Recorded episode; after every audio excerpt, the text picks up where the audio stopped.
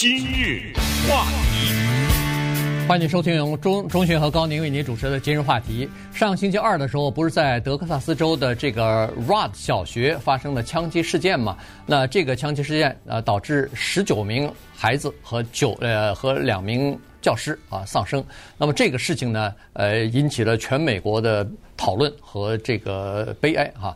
那在国会的层面，在各个州政府的层面，在这个拜登联邦政府的层面呢，主要是讨论呃如何来可可不可以这个进一步的呃这个限制枪支啊，呃但是呢，在老百姓的层面，在当地的居民或者是受害人的家属的这个层面呢，那就要讨论的是到底谁应该负这个这个责任啊，尤其是在上个星期四的时候披露出来是说，当时警察呃是好好。一二十名警察已经在这个学校的走廊里面了，呃，这个教室外边的这个走廊里头，但是呃，他们的负责人一个警长叫做呃 Pedro Arredondo 啊，他呢下令先不要冲进去，先在外边等。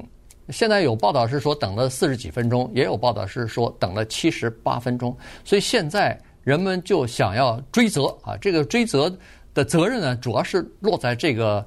呃，阿瑞当斗警长的身上，他为什么在那样的情况之下下令要警察不要冲到这个呃教室里边把枪手打死，而让他们在外边先等待，然后再做其他的决定？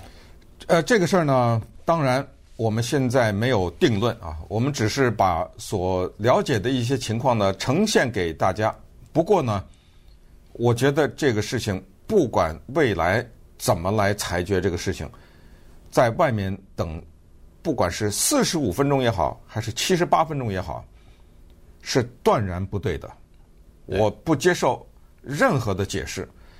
而且，如果说在美国之前的校园也好、教堂也好，任何的地方发生枪击，什么这个地方等了一百分钟，那个地方等了六十分钟，啊，你今天你这儿等四十分钟。那也就可以理解，这个等待是之前的校园枪击或者是大规模枪击事件当中从来没有过的这么长时间，就是警察已经站在门口不进去。嗯，这是第一。第二，就是当警察还站在门口的时候，里面有孩子还在打九一一电话呢，还在那儿说。赶紧来救我们！这个是枪手在里面，警察在外面，里面的学生还有活着的，还在打电话，你还不进去？这是第二。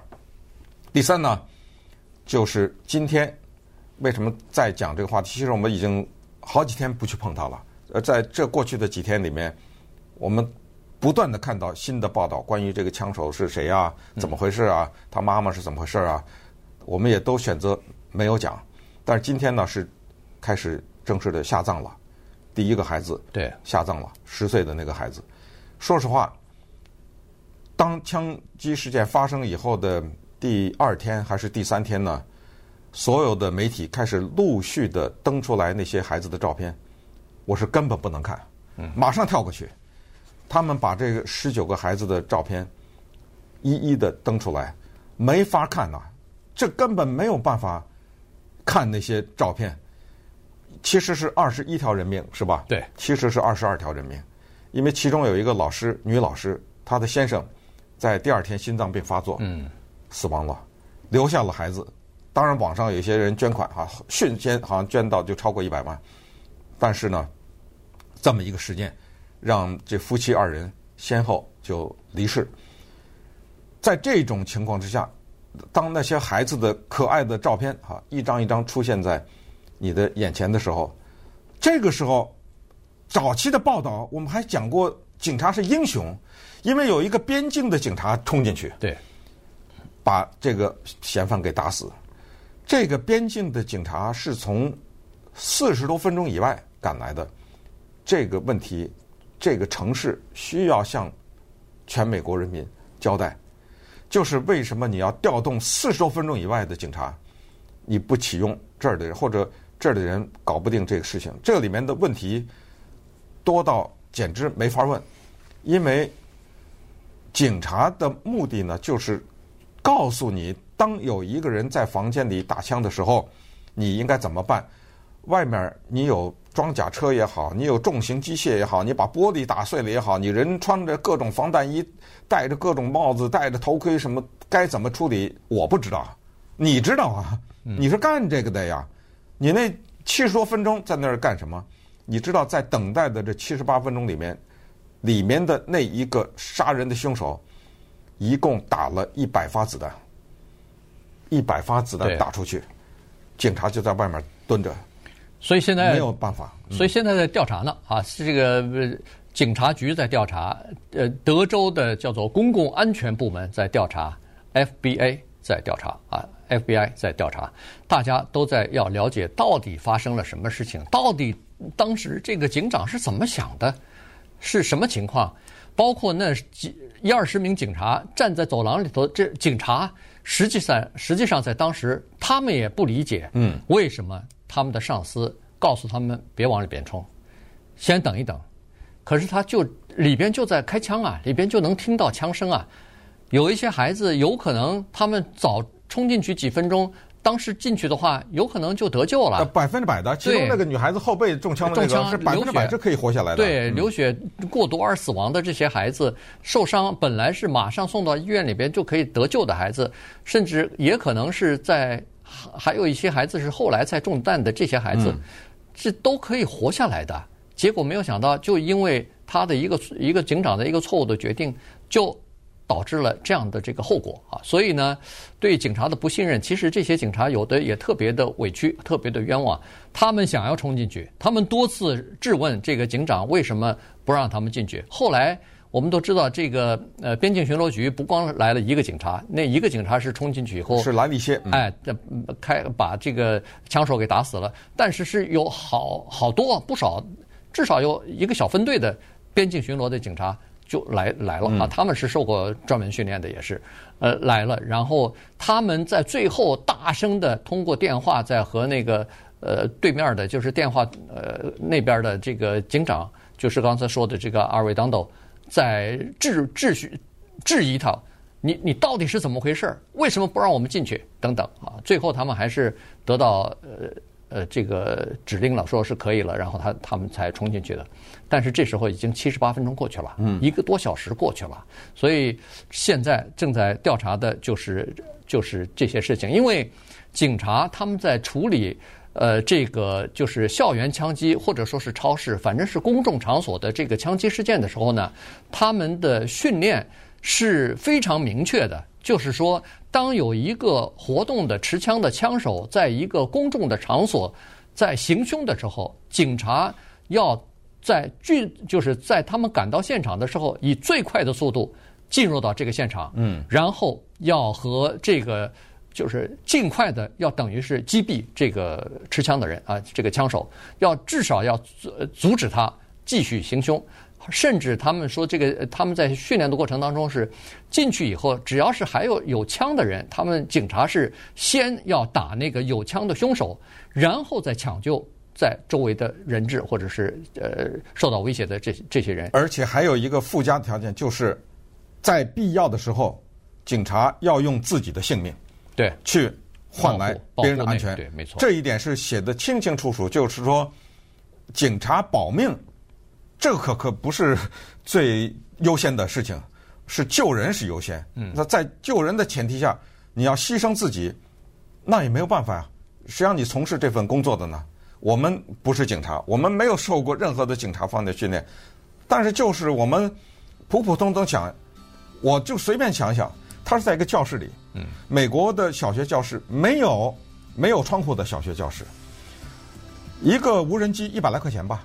我们不是说在伊拉克打仗的那个无人机，你不可以弄一个上去透过那个玻璃看一看，那不是有摄像头吗？无人机对不对？你不可以看一看里面那个人是什么人？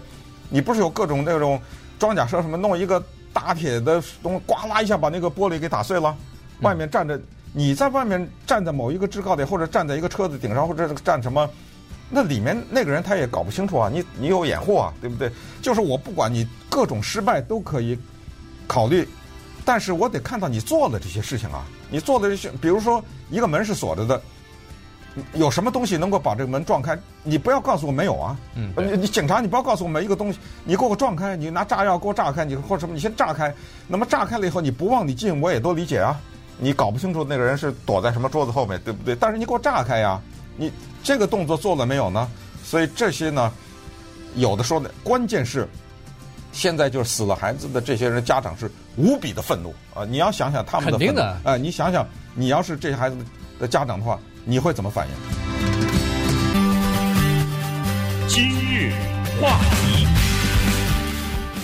欢迎您继续收听由钟迅和高宁为您主持的《今日话题》。这段时间跟大家讲的呢是上个星期二哈发生在德州一所小学的校园枪击案的，呃，现在这个追责的呼声是越来越高。当然，现在也不能完全都怪这个警长，其实除了他。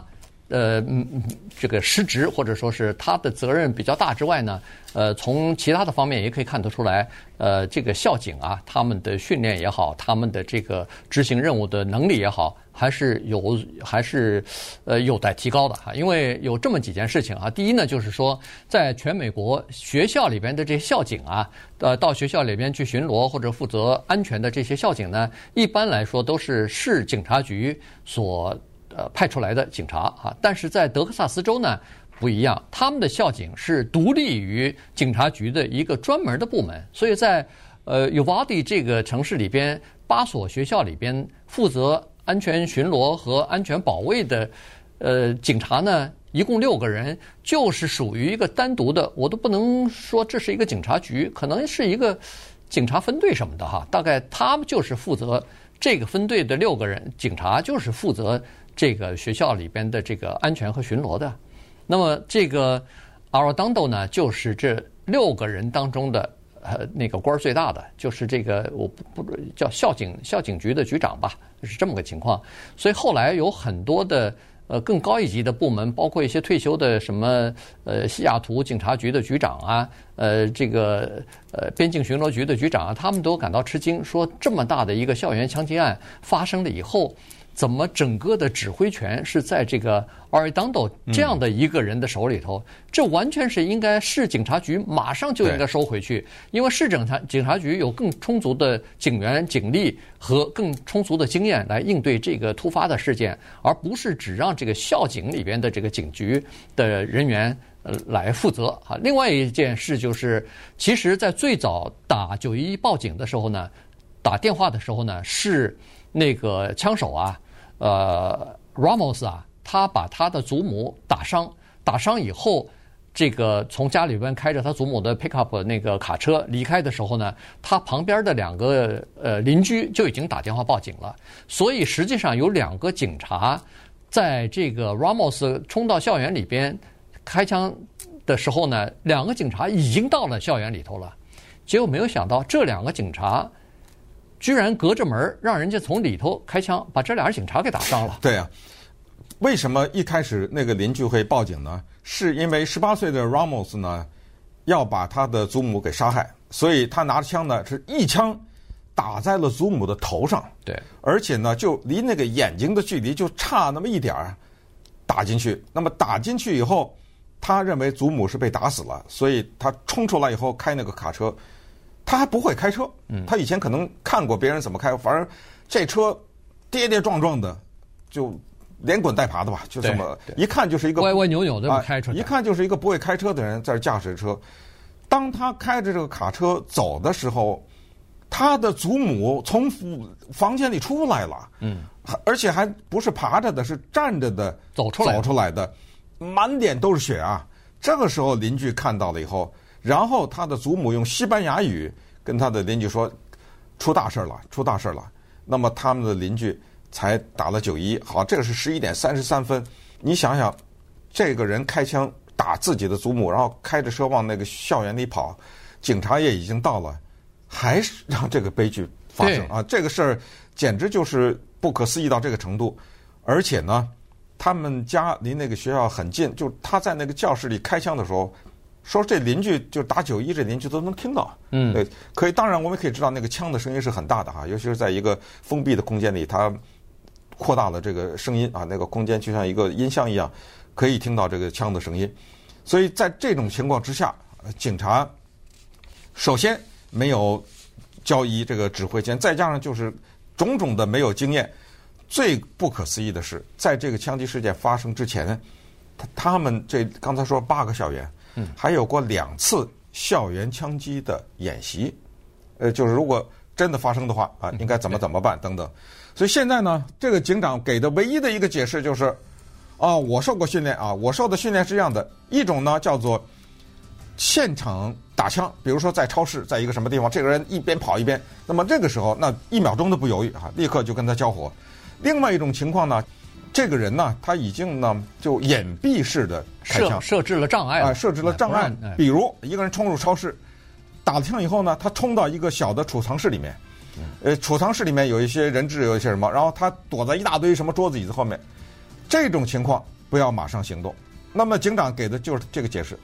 我认为他说，我认为这已经构成了第二种情况。所以这个咱们就看吧，慢慢的调查的结果。